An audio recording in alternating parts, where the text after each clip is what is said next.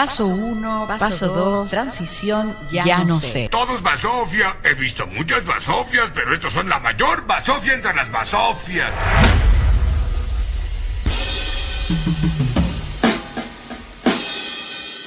Lo único que sé es que tienes que usar la mascarilla y ten distancia social. Y escuchas CCP Radio, la voz de Conce. Come on, girls. Come on, girls. Come on, girls. Come on, girls. Escucha esta canción que no es un reggaetón ni está hecha para mover el culo. Si capte tu atención, pues esa es mi intención. Lo que vengo a decir es duro. Ya hace mucho tiempo. Hola a todas y todos, ¿cómo están? Estoy aquí en este programa, pero también estoy en vivo, eh, haciendo un envío en paralelo con el, con el Instagram de Empoderadas, porque queremos que cada vez participen más y se sumen más mujeres eh, a esta iniciativa, esta tremenda plataforma de comunicación que ya en agosto cumple tres años y a un año y medio ya en esta casa radial que es CCP Radio, La Voz de Conce, y nos pueden escuchar en www.ccpradio.cl.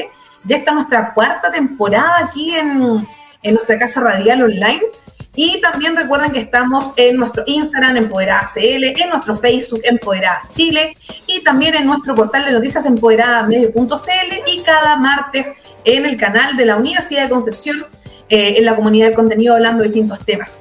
Pero recuerden también, eh, y no menos importante, que en este mes estamos hablando sobre la salud sexual y reproductiva, una temática que es importante, una temática que está invisibilizada. La semana pasada partimos con algunos temas que son súper específicos, así que saludos también a las amigas que nos están siguiendo por el Instagram, que se están sumando a la transmisión. Recuerden que hoy día vamos a hacer un concurso, así que ¿cómo pueden participar en ese concurso? Sumándose a www.ccpradio.cl, comentando esta publicación en CCP Radio en el Instagram y también enviándonos audios al más 569-51227405 comentando sobre si tenemos asegurados nuestros derechos sexuales y reproductivos, qué son, qué es lo que usted opina. Nos puede hacer llegar sus dudas, consultas, comentarios al más 569-5122-7405. Un saludo también a María Canela que nos está saludando, así que nos puedes escuchar también en la transmisión directa en www.cctradio.cl y hoy día también desde distintos lugares, que es la magia que nos permite la virtualidad, que es maravillosa, tenemos a dos invitadas. Eh, a Rocío Kleiner, que se nos va a sumar ahora de Temuco. Rocío, ¿cómo estás? Con un Instagram que tiene muchos seguidores también conocido. Y oye, pero me encantó el nombre, la matrona del pueblo. Hola, Paula. Hola, ¿cómo estás, Rocío? Muy bien, acá en Temuco, con un poquito de frío, pero, pero bien. ¿Sí?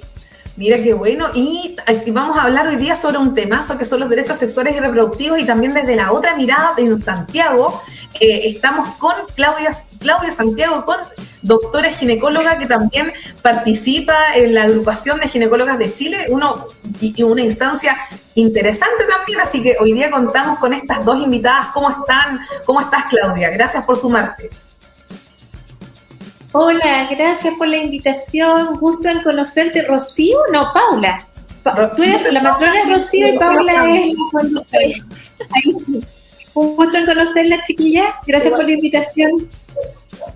Sí, bueno, gracias también a ti por, acompañarnos y estamos aquí, aquí en la radio, eh, estamos también en, hicimos un pequeño envío para que las personas y sobre todo las mujeres puedan estar, interiorizarse con respecto a este mes de la salud sexual y reproductiva eh, que estamos promoviendo en Empoderada. La semana pasada estuvimos hablando sobre deseo sexual en pandemia, pero hoy día queremos hablar de temas que son claves y temas que van surgiendo.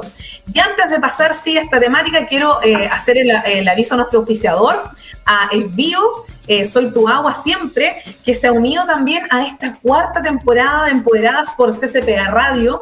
Eh, Soy tu agua siempre nos recuerda que tenemos que eh, tener siempre cuidados con el, con el lado de manos y que también existe un plan de apoyo eh, en base a, la ley que nos va a permitir poder postergar nuestras deudas, actualizar y este, esta iniciativa que surge en beneficio también de quienes hayan tenido problemas para el pago de sus servicios básicos. Así que recuerden, desvío soy tu agua siempre, que se suma a esta transmisión ahí de Empoderadas. gracias también a Esbío por creer en esta iniciativa. Y también saludamos a quienes nos están sumando al Instagram de Empoderadas.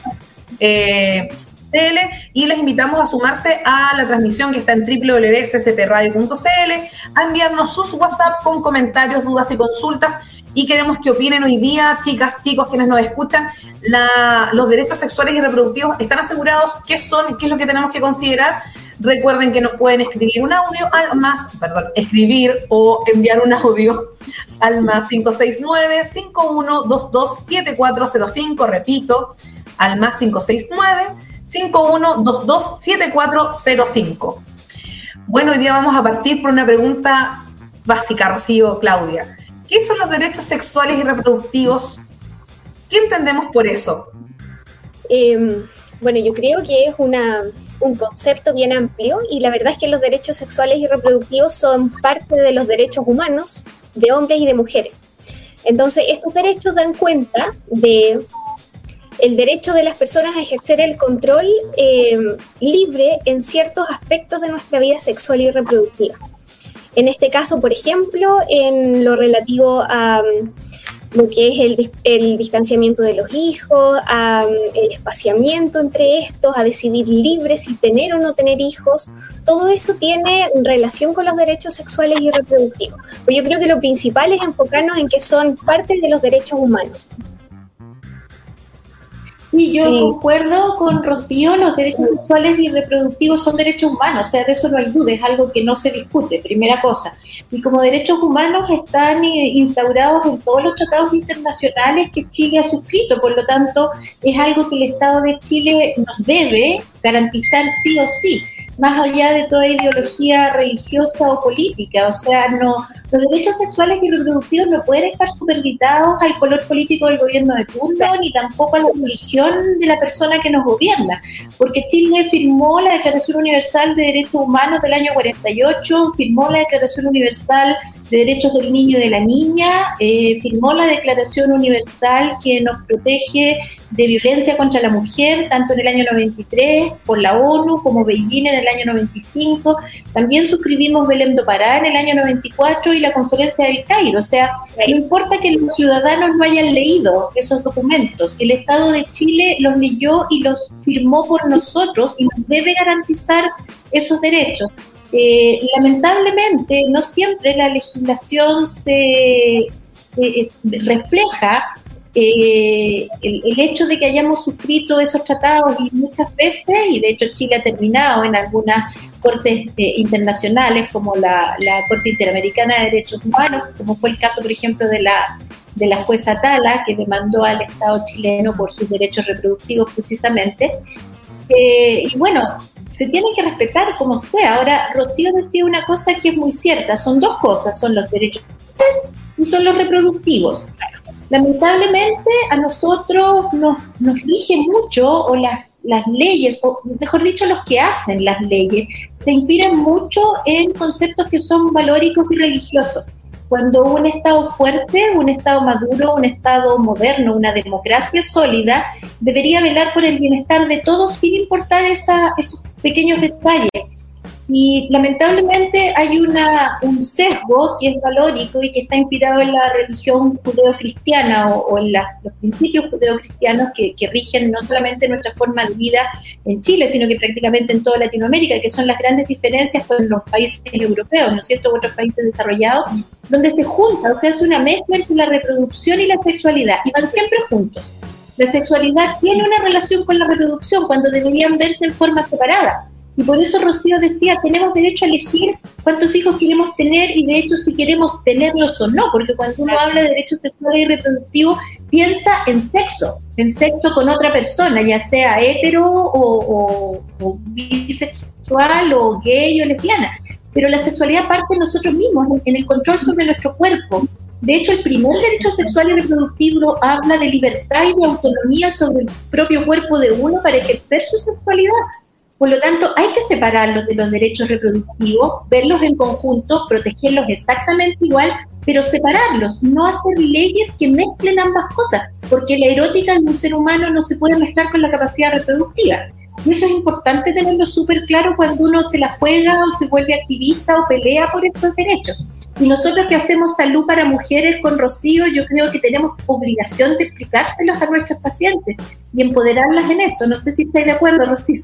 Sí, estoy totalmente de acuerdo. De hecho, dado a todo lo anterior que tú has dicho, siento que es de vital importancia el tema de la sensibilización y el compromiso de los distintos actores que trabajamos en relación a la sexualidad a lo largo del ciclo de vida y acompañando no solamente a las mujeres, sino que también a los hombres porque finalmente los derechos sexuales y reproductivos no van solamente enfocados a la parte femenina. Entonces así nosotros podemos ser agentes de protección, de promoción obviamente, eh, del ejercicio de los derechos sexuales y reproductivos, específicamente con enfoque de género también. Sí, en esa línea... no sé si tú estás de acuerdo, Rocío, pero lo que yo veo, por ejemplo, disculpa, era, era para hacer un comentario Rocío dio en un punto clave, los derechos sexuales y reproductivos de los hombres quedan tremendamente postergados, sobre todo en atención primaria, porque la atención primaria se centra en darle anticonceptivos a las adolescentes e incluso cuando hay un embarazo adolescente, los derechos sexuales y reproductivos de las adolescentes que no están embarazadas quedan postergadas en la atención por el cuidado de las madres. Y la, entrega de condones, por ejemplo, en los chiquillos está absolutamente desprotegida. Sí, invisibilizada de hecho, o sea, son pocos los jóvenes que tienen eh, las herramientas como para ir a solicitar preservativos al centro de salud, a veces ni siquiera saben con quién tienen que hablar, no hay orientación al respecto, les da vergüenza, porque finalmente la sexualidad siempre ha sido un tema tabú y probablemente lo siga siendo por un tiempo más. O sea, estos espacios son claves para tratar de desmitificar eh, todo lo relacionado a la sexualidad y verlo de una forma mucho más natural, que creo que se ha avanzado bastante en relación a eso, pero todavía nos falta camino por recorrer. Sí, bueno, en esa línea recordarles a quienes se están sumando eh, a esta transmisión y recordarles quienes se están sumando al envío que estamos haciendo por las distintas redes sociales, que estamos hoy día en www.scpradio.cl, donde pueden conectarse directamente para hablar sobre eh, qué son los derechos sexuales y reproductivos, por qué son tan importantes, qué pasa con, el, con lo que ustedes planteaban, ¿cierto? No solo para la mujer, sino que también la salud sexual y reproductiva en los hombres. Recuerden también que estamos con, eh, ustedes nos pueden enviar sus audios al más 569 51227405. Y ustedes daban un, tema fundamental, explicaban también un, tema eh, que es vital, que decían em, que, esto, esto, está muy ligado a, también a un, sobre todo el tema de, de hablar así en bajito sobre la salud y sexualidad, sobre el sexo su reproducción, que no son sinónimos, eh, sobre la elección de la maternidad, sobre la elección y la autonomía de nuestros cuerpos, eh, a, una, a una idea religiosa específica. Pero esto va más allá, ¿cierto? Tiene un contexto eh, de derechos humanos, que esto tiene que ser transversal, no tiene que estar relacionado a un tema, un tema específico. Y es ahí también donde quiero hacerles una pregunta. ¿por, qué la, ¿Por qué se ha invisibilizado este tema? sobre todo en pandemia, ustedes ya me hablaban del tema del uso del condón, por ejemplo, en los hombres, nos encontramos con el tema de, la, de, esta, de estas trabas que hubo para comprar pastillas anticonceptivas, que va asociada también eh, a otras temáticas que pasó con pastillas anticonceptivas vencidas y también a maternidad no deseada en pandemia. ¿Qué pasó ahí que la, que, la, que la sexualidad, los derechos sexuales y reproductivos se vieron invisibilizados en pandemia? Más aún este tema que hablamos en bajito siempre porque nos da vergüenza, nos da pudor. Eh, yo siento que, bueno, independiente de estar en pandemia o no, los derechos sexuales y reproductivos están siendo invisibilizados, se habla poco del tema y eh, de forma muy personal siento que es por la educación sexual. Finalmente, en nuestro país nosotros no tenemos eh, ninguna base clara de educación sexual integral, sino que la mayoría de los colegios pueden tener ciertos planes de educación sexual, pero no hay nada que rija que diga esta es la educación sexual integral para todos. Em, entonces, por lo mismo, eh, sigue siendo un tema tabú y finalmente nosotros educamos en sexualidad sin estar educando en sexualidad. O sea, nuestras acciones, nuestro lenguaje verbal, nuestro lenguaje, perdón, no verbal ya es educar en sexualidad, diciendo que es un tema tabú. Por ejemplo, yo siempre pongo el ejemplo, de repente estamos mirando con la familia televisión y sale una imagen de un desnudo. Entonces mis papás lo primero que hacen es cambiar la tele. Eso ya es educar en sexualidad, ya le estás diciendo a tu hijo que está al lado, a la persona que está al lado, de que la sexualidad o el compartirse sexualmente es malo, es un tema tabú. Y de ahí ya empieza toda una bola de nieve que va creciendo relacionada con el tema. Ahora, si lo llevamos a la pandemia, eh, obviamente se nos cambia un poco el panorama porque la urgencia de atender a las personas contagiadas ha significado el reordenamiento completo de los servicios de salud y de las funciones del personal de salud. Entonces ahí igual es un, es un poco difícil eh, poder, em, no sé, surgir eh, a través de estos temas de salud sexual y reproductiva. Y, en esa línea, Claudia, ¿tú cómo lo Yo estoy súper yo estoy súper de acuerdo con lo que dice Rocío y me gustaría agregar algunas cosas más en relación a eso, porque es verdad, eh, nosotros los consultorios hemos visto en esta pandemia matronas que han tenido que desdibujarse haciendo trazabilidad, por ejemplo, o atendiendo otro tipo de, servicios que antes, los, que antes no lo hacían y ha quedado postergado. Todo lo que es el acceso a los servicios de salud sexual y reproductiva pero lo lamentable de esto es que la Organización Mundial de la Salud y Naciones Unidas nos había advertido que esto iba a pasar había un cálculo de aproximadamente 12 millones de mujeres que no iban a tener, eh, perdón, 1.200 eh, millones de mujeres que no iban a tener acceso a salud sexual y reproductiva. O sea, cuando la pandemia empezó y salió de, del, del, enclave que, en el que se originó y se extendió por el mundo, que eso fue entre enero y febrero del año pasado, 2020, las agencias de salud nos advirtieron eso, nos dijeron que, iban a verse vulnerados estos derechos, porque primero que iban a mover recursos profesionales y también iba a estar, eh, iba a ir con temor o simplemente iba a decidir no asistir. Así que lo sabíamos. Ahora, a lo que yo apunto es que no hubieron políticas públicas que pusieran eh, una urgencia en resolver este problema de manera rápida. Eh, y en el fondo, el Fondo de Naciones Unidas para el Desarrollo ya nos, nos hizo un recuento son más de 1.700.000 los embarazos no deseados en el mundo que se suman a los que yo habitualmente no lo son, que se han juntado durante esta pandemia. Y esto no es menor, son muchas atenciones sanitarias. De acuerdo al último informe de Miles, más de un 51% ha habido de baja en atención en salud sexual y reproductiva en los consultorios. Entonces, eso golpea y golpea, como decía Rocío, principalmente a la gente más vulnerable. Y por otro lado, estoy absolutamente de acuerdo que aquí lo que nos falta es eh, educación sexual integral. O sea, yo valoro estas instancias, aplaudo eh, que las tengamos, me encanta estar con ustedes hablando de esto, pero esta educación que nosotros estamos haciendo no deberíamos estarlas haciendo, debería estar, como decía Rocío, en los currículums de todos los colegios, porque finalmente la, educación sexual integral no es como se ridiculiza en algunos casos de que el profesor le va a mostrar el pene a los niños o vamos a ver parejas teniendo sexo. En el fondo la educación sexual integral es enseñar a los niños y niñas a cuidar su salud, les da bienestar, les enseña dignidad, eh, desarrollan habilidades sociales.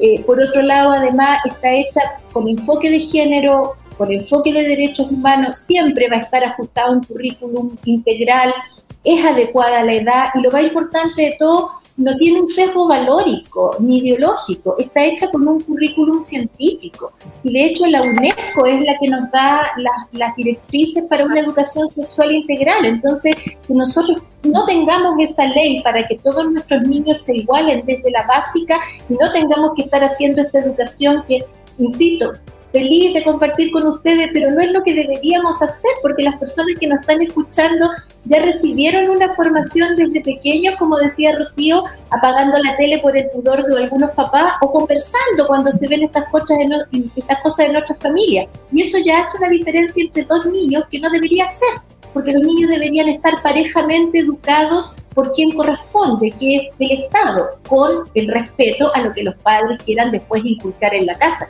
pero todo partir de una misma base. Y eso se llama educación sexual integral. Eso no es pornografía, eso no tiene un sesgo de tipo valórico, eso está basado en la ciencia y lamentablemente dormirá por un año más en el Congreso producto de que hace unos meses atrás no obtuvo los votos necesarios para aprobarse. Y ahí estamos, pues, teniendo que hacer estas, estas instancias educativas y, y dependiendo de la buena voluntad de gente como, como tú, Paula, como Rocío, como muchos que estamos trabajando en esto, en nuestro, en nuestro pequeño nicho, en nuestro espacio laboral. Sin duda también es un tema que nos, que nos va desafiando y nos va dejando también eh, con muchas reflexiones. Y ahí también quiero volver a, con un tema, eh, sobre todo que va ligado a esto que es la sexualidad segura, porque cuando hablamos de sexualidad segura, ojo ahí que no hablamos de evitar embarazo, o sea, estamos hablando de, de primero del cuidado de, nuestro, de nuestro propio cuerpo, de las relaciones que nosotros establecemos eh, sexoafectivas, con parejas o no, eh, cuidados de, enfermedad de transmisión sexual, eh, tantas dudas también con relación al tema del papiloma humano. Bueno, todo eso lo vamos a resolver en la, segunda parte porque primero vamos a nuestras, nuestras invitadas, les va a tocar a cada una elegir una canción, o sea, presentar una canción, vamos a partir por Rocío y después vamos a finalizar con Claudia. Eh, Rocío, presenta tu canción. ¿Por qué la escogiste? ¿Qué representa para ti? Mira, la escogí porque es una canción que eh, últimamente he escuchado mucho. La letra la siento muy power, muy poderosa, eh, muy contingente, muy actual. Eh, y es la canción Baila la Mujer de Denise Rosenthal con Flor del Rap. He visto muchas veces el video y la verdad es que me tiene completamente enamorada, así que por eso la elegí. Super, vamos entonces con esta tremenda canción y volvemos después para hablar sobre sexualidad segura y derechos sexuales y reproductivos por Radio. El COVID-19 aún no está superado. Por eso Asbio les recuerda a todas las personas lavar sus manos frecuentemente con agua y jabón por al menos 20 segundos, evitar las aglomeraciones y usar siempre mascarilla. También hace extensiva la invitación a todos los clientes que tengan dificultades para pagar sus cuentas de agua. Solicitar en su sitio web www.esvio.cl el convenio COVID-19 con los beneficios de la ley 21.249 de no corte. Les permite regularizar su cuenta en hasta 36 cuotas sin cargos ni intereses. Esvío, soy tu agua siempre.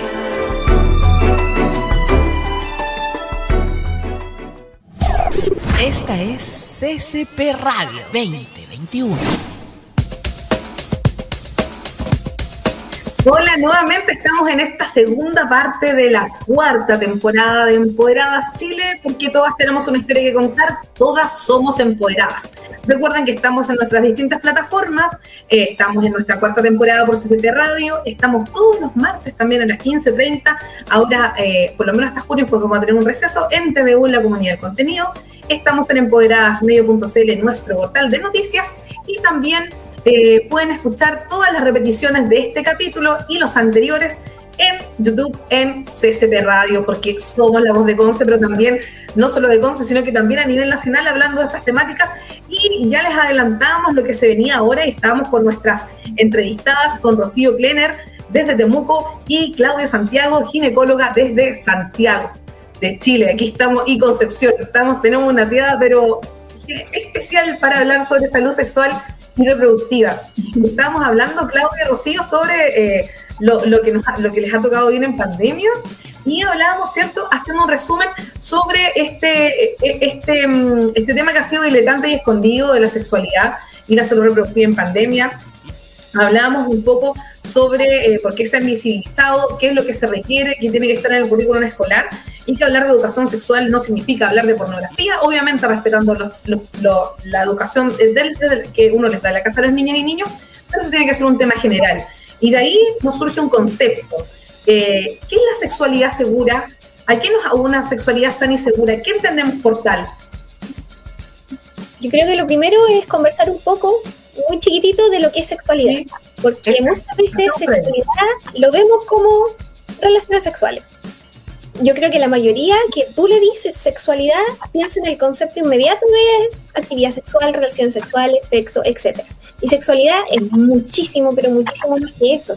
Eh, son dimensiones biológicas, psicológicas, sociales, culturales, y la sexualidad finalmente está presente a lo largo de toda nuestra vida, o sea, desde que nosotros nacemos, solo somos seres sexuados, desde que nacemos nos están enseñando educación sexual también, entonces es un concepto mucho más global de lo que normalmente pensamos que es sexualidad. Y por lo mismo una sexualidad segura, al menos a mi parecer, eh, es tener estas herramientas que nos debería entregar nuestra familia, el colegio, eh, la sociedad también, relacionado con compartirnos no solamente en el plano físico, sino que también en el plano afectivo con otras personas. Y, Claudia, en, esa perspectiva, ¿qué, es lo que podemos hacer? Porque, eh, como decía Rocío, hay una diferencia entre lo que se entiende por sexualidad, que es, y cómo llegamos a esta sexualidad segura. Bueno, la gente siempre confunde, como dice Rocío, la sexualidad con lo meramente coital y en realidad la sexualidad es una condición inherente al ser humano que incluso está antes del minuto del nacimiento, ¿no? Porque los fetos exploran su cuerpo, los niños de dos años también lo hacen, lo hacen también los niños mayores y recién en la adolescencia los seres humanos empezamos a buscar un sujeto de afecto cuando definimos nuestra identidad sexual y recién ahí empiezan los primeros acercamientos a la sexualidad de tipo coital. Así que entenderla solo como eso, por supuesto que, es absolutamente eh, reduccionista, es una idea tremendamente reduccionista. Yo diría que el, sexo seguro podríamos dividirlo en dos grandes conceptos, los que son médicos y como decía Rocío, los que son afectivos. Y el sexo seguro en la parte médica es bastante sencillo porque son estándares de salud mínimos que son eh, el hacerse los exámenes que corresponden, ponerse las vacunas que corresponden y hacer la prevención de un sexo seguro con los métodos de barrera que corresponden. ¿No es cierto? Entonces estamos hablando de uso de condón, tanto condón masculino como condón de uso interno, porque también se conoce con el nombre de condón femenino, las vacunas que corresponden, que nos protegen de infecciones, la vacuna contra el HPV y la vacuna contra la hepatitis B, ¿no es cierto? Y hablar de anticoncepción y de todas las formas de evitar un embarazo no planificado. Pero también el sexo seguro incluye el reconocer si estamos o no estamos dentro de una relación que desde un punto de vista afectivo nos hace bien, nos hace crecer, nos valora como personas, valoramos a otros, nos respetamos mutuamente y ambos crecemos en autoestima dentro de esta relación y también en respeto mutuo. Y para eso es fundamental la educación sexual integral porque si no, no se pueden detectar, si no, no hay herramientas para detectar, por ejemplo, las relaciones que te vulneran, las relaciones que te manipulan, las relaciones que te generan agresión eh, o, conductas pasivo-agresivas que te van minando tu afectividad. Por lo tanto, el sexo seguro tiene esas dos caras de la moneda, la parte médica y la parte afectiva, y finalmente volvemos a lo que decíamos antes, ninguna de esas dos cosas es posible eh, poder vivirlas y vivenciarlas de manera correcta sin una educación sexual integral. Es fundamental, definitivamente es fundamental. De hecho, esperamos que, pueda ser posible introducir nuevamente la ley por otra vía distinta y no tener que tenerla archivada en el Congreso por un año más hasta octubre o noviembre del próximo año para poder volver a discutirla. Sobre todo ahora que nos vamos a dar una nueva hoja de ruta y un nuevo lineamiento de convivencia en esta nueva constitución. Es una tremenda oportunidad porque yo creo que se lo debemos a nuestros niños, niñas y adolescentes. Sí, y, ahí también, qué bueno que señalas eh, en relación a la responsabilidad afectiva, por llamarlo de una manera, el también ser capaces de reconocer, bueno, de hecho la próxima semana vamos a hablar de consentimiento, ¿qué entendemos de consentimiento? También es un tema, cómo, cómo también vamos educando en esa línea, cómo eh, enseñar tanto a las mujeres como a los hombres el respeto de decir eh, no, o sea, y cuando es no, no, no, no, no, no, es un no, es un no, no entonces, en ese sentido también es importante también, como dices, eh, el tema del, respeto por el otro, el saber cuándo una relación me está dañando o no, cuando tengo estas conductas que son pasivo-agresivas en una relación. Eh, y, en esa línea, ¿cómo podemos, eh, qué debemos considerar para una sexualidad plena y segura? ¿Qué entendemos primero por una sexualidad plena? Yo siento que una sexualidad plena es ser libre de tomar las decisiones informadas sobre nuestra vida sexual teniendo acceso a la información y la educación necesaria, que en muchas ocasiones cuesta un poco tener ese acceso porque los accesos son más bien informales. Eh, los accesos a la educación sexual actualmente, em, yo trabajo en varios, colegios haciendo talleres que finalmente eso es un granito de arena de lo que podemos hacer respectivo a la educación sexual, eh, pero la información que esos jóvenes tienen viene desde internet, desde lo que es fotografía, desde lo que son las opiniones de los amigos, desde la presión social que surge al que el amigo ya tuvo actividad sexual porque yo todavía no, me estoy quedando atrás y todos esos factores no nos ayudan a tener quizás una em, salud sexual como, como sería lo ideal. Y, en esa línea también, tú, Claudia, ¿cómo es? sexualidad plena?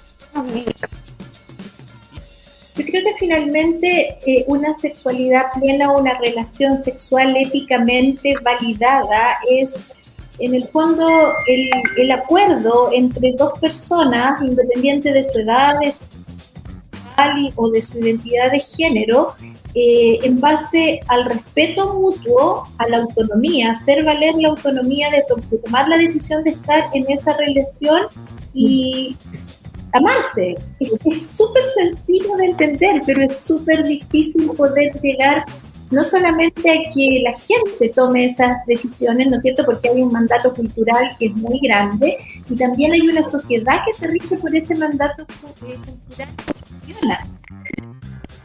independiente de la edad de, las parejas y de cómo eh, quieran vivir su sexualidad, esa, esa relación segura y esa relación respetuosa finalmente queda entre esas dos personas. En realidad no, no, no, nos, no le corresponde a nadie en el entorno ni en la sociedad juzgarla. Pero como decía Rocío, eh, lamentablemente estamos aprendiendo formas de relaciones sexuales, valores, eh, formas de, relacionarnos entre hombres y mujeres o, en diferentes, digamos, eh, grupos, eh, lamentablemente a través de la pornografía.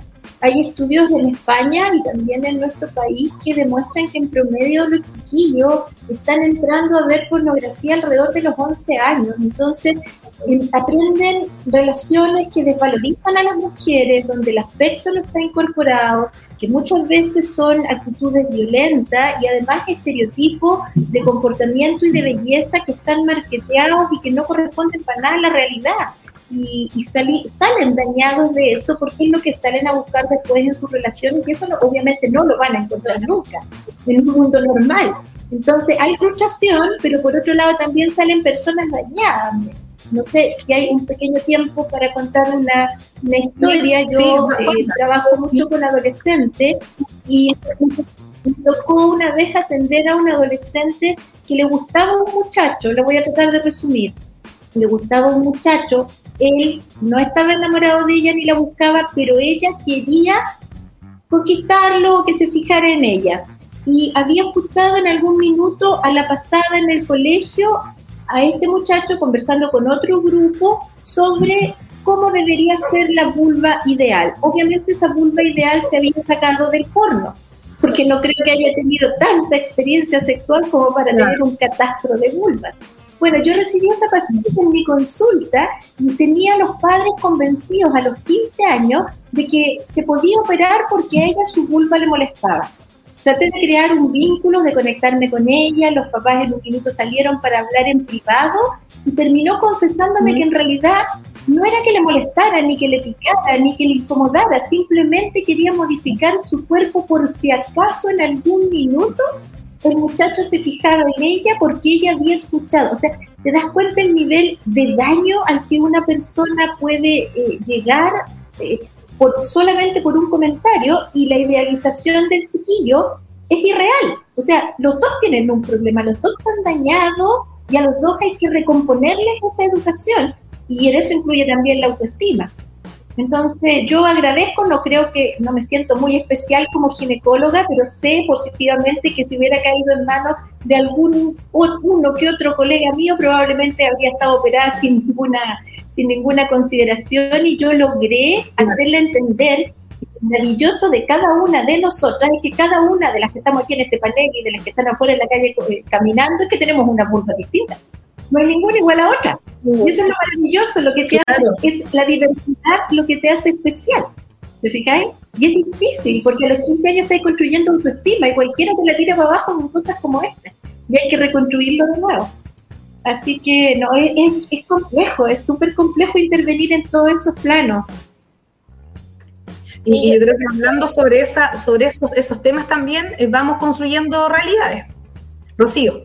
Sí, yo también siento que como, eh, como profesionales de la salud que nos relacionamos mucho con este tema, tenemos un trabajo importante en poder visualizar un poco más eh, la parte no biológica, sino que la parte afectiva con nosotros mismos y con nuestras parejas.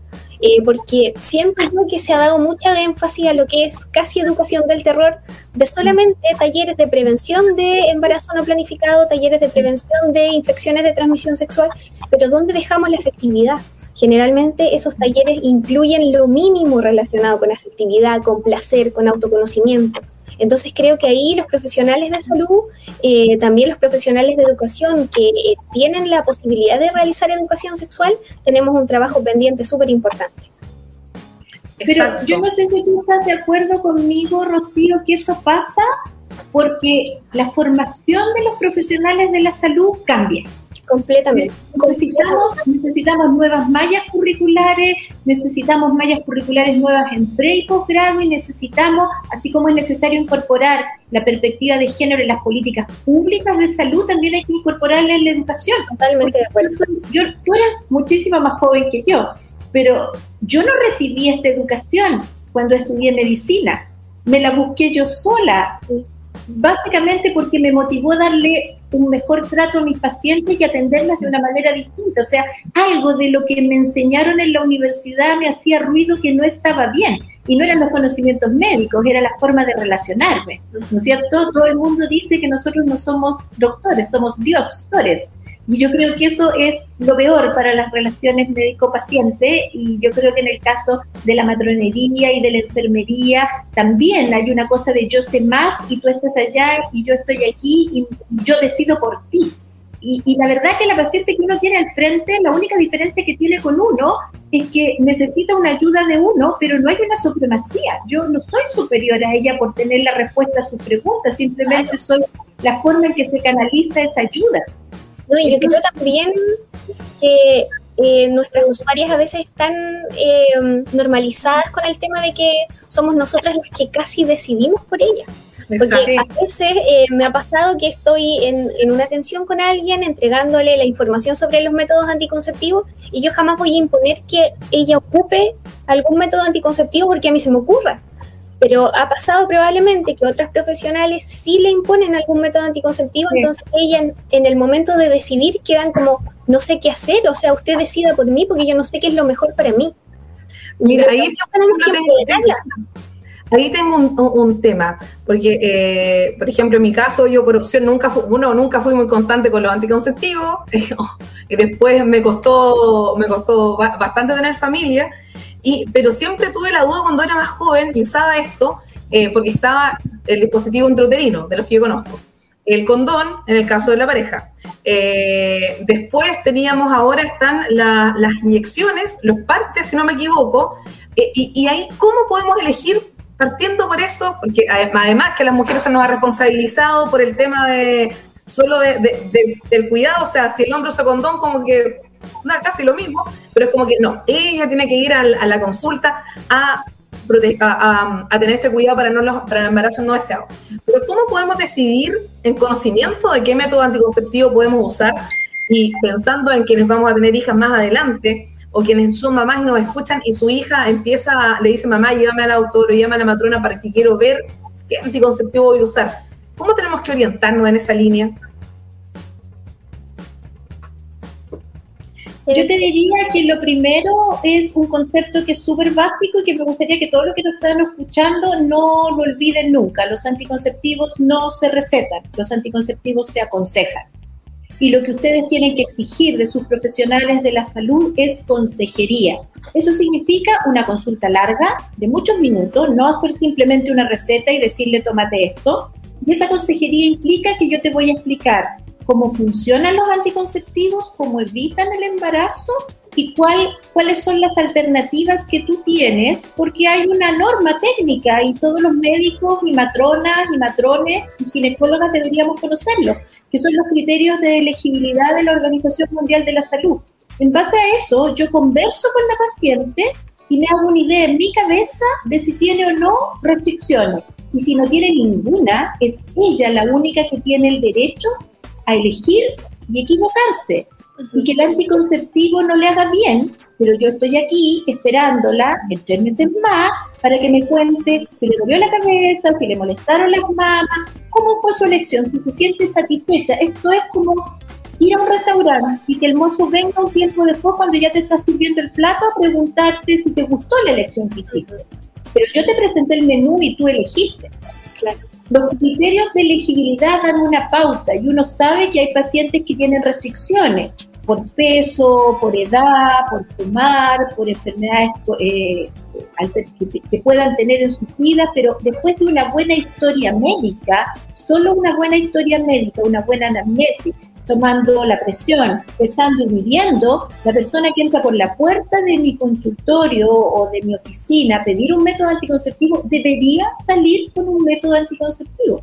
Y aquí, ojo también, porque uno ve todos los días pacientes a los cuales se les tramita para entregarle un anticonceptivo. Hágase esta lista de exámenes, tráigame una ecografía. ¿Tú crees que la ecografía va a decir, Dios, cuál es el anticonceptivo que te va a servir? En ningún examen aparece Ningún examen de sangre y orina dice en esta farmacia, de esta marca, de este laboratorio. No se necesitan exámenes para entregar anticonceptivos, se necesita conectarse, se necesita hablar, se necesita hacer una buena historia y dejarle a la mujer la decisión sobre su cuerpo, porque ahí volvemos a los derechos sexuales y reproductivos que hablamos al principio. Esa autonomía sobre el cuerpo. Yo sé si mi cuerpo lo pincho, si le doy una pastilla todos los días, si le pego un parche, si le pongo un dispositivo. Y si le fue mal, me arrepiento, me lo saco, lo dejo de usar y aquí está de nuevo el profesional que me acogió para darme otra cosa. Eso es atender con perspectiva de género porque las pacientes que piden anticonceptivo no son pacientes, son usuarias, no están enfermas de nada, por lo tanto tienen derecho a elegir. Eso es importante, que los que nos están escuchando y las que nos están escuchando se empoderen de esa idea, porque si no, otros deciden. No sé, para mí, que otros decidan por ti sobre tu anticonceptivo es como que alguien decida lo que tienes que comer. No es justo, no, no, no corresponde, no es legítimo. Y yo no puedo estar más de acuerdo. Que, que, que Pau, lo que dices tú, estaba pensando la primera vez que fui a que fui a, la ginecóloga, o al ginecólogo, que no me acuerdo, hace más de 20 años, y claro, le dije qué quería usar, y me dijo, no, me empezó a hacer la receta, y yo le dije, oiga, pero no, un dispositivo intrauterino no será más fácil, y ahí como que me quedo mirando, le dije, pero es que quiero saber por qué no puedo hacer un dispositivo intrauterino, y ahí me explicaron, me preguntaron un poco más de cosas, pero en general siempre era como, ya, no, esta receta tome, no, esto y, también cuántas de nosotros estamos acostumbrados a eso. Y, claro, y, sigue pasando, ¿ah? Sigue pasando. Y se pasó hace muchos años, te aviso que sigue pasando hasta el día de hoy. Pero yo confío en que las nuevas generaciones, probablemente de matronería, porque tengo contacto con alumnas de obstetricia y ginecología, vengan con una con una red, de, ¿cómo se llama? Una red académica, una, una ah, se me fue la palabra en este minuto, una educación diferente eh, en ese aspecto. Sobre todo que ahora está, bueno, yo no sé si ustedes conocen a SOMAT, que es una, asociación de matronas y matrones que está haciendo harto en lo que es la, educación de, la carrera de puricultura. Mira qué interesante. tengo mucha fe en las matronas del futuro. No, excelente. Y bueno, ya para ir cerrando, quiero un poco que me cuenten, em, eh, nos cuentes eh, también, Rocío, qué es la matrona del pueblo, qué es este Instagram y también a, Claudia que nos cuenta un poco eh, en esta agrupación en la que tú participas. Vamos a partir por Rocío y después seguimos con Claudia. Ya, bueno, les cuento un poco. Yo tengo un Instagram que lo partí el año 2018 aproximadamente. Por fortuna he tenido mucha visibilidad, hartos seguidores. Creo que el contenido que entrego lo trato de hacer lo más cercano posible, lo más fácil de entender posible, para que logre conectar con la mayoría de, las mujeres y de los hombres que están siguiéndome. Eh, entonces, bueno, la matrona del pueblo, el nombre va porque yo trabajo en un pueblo pequeñito, que es Lautaro, que queda muy cerquita de Temuco. Por eso, por eso fue ese nombre y siento que pegó bastante, eh, porque logré una cercanía y una relación eh, bien, bien rica con la mayoría de, la, de las seguidoras. Así que las invito, tengo mucha información, tengo mucha infografía, historias destacadas de muchos temas eh, para que lo vayan a revisar, a seguir, a revisar los videos y si tienen dudas me pueden escribir porque son muchos los mensajes que llegan, pero de todas formas casi siempre estoy respondiendo. No, excelente, excelente. Ahí también podemos ir respondiendo consultas y también reforzando ciertas cosas que estábamos hablando acá, que más que nunca son necesarias saber y como decía eh, Claudio también, empoderarnos con respecto a, las consultas que vayamos a hacer. Claudia, y cuéntanos un poco eh, qué es ginecólogas, qué, es esta agrupación de ginecólogas que me parece notable. Eh, es una agrupación con perspectiva de género, tú nos decías también en, otro, en, otra instancia, empoderar que son cerca de 60 también profesionales las que participan ahí.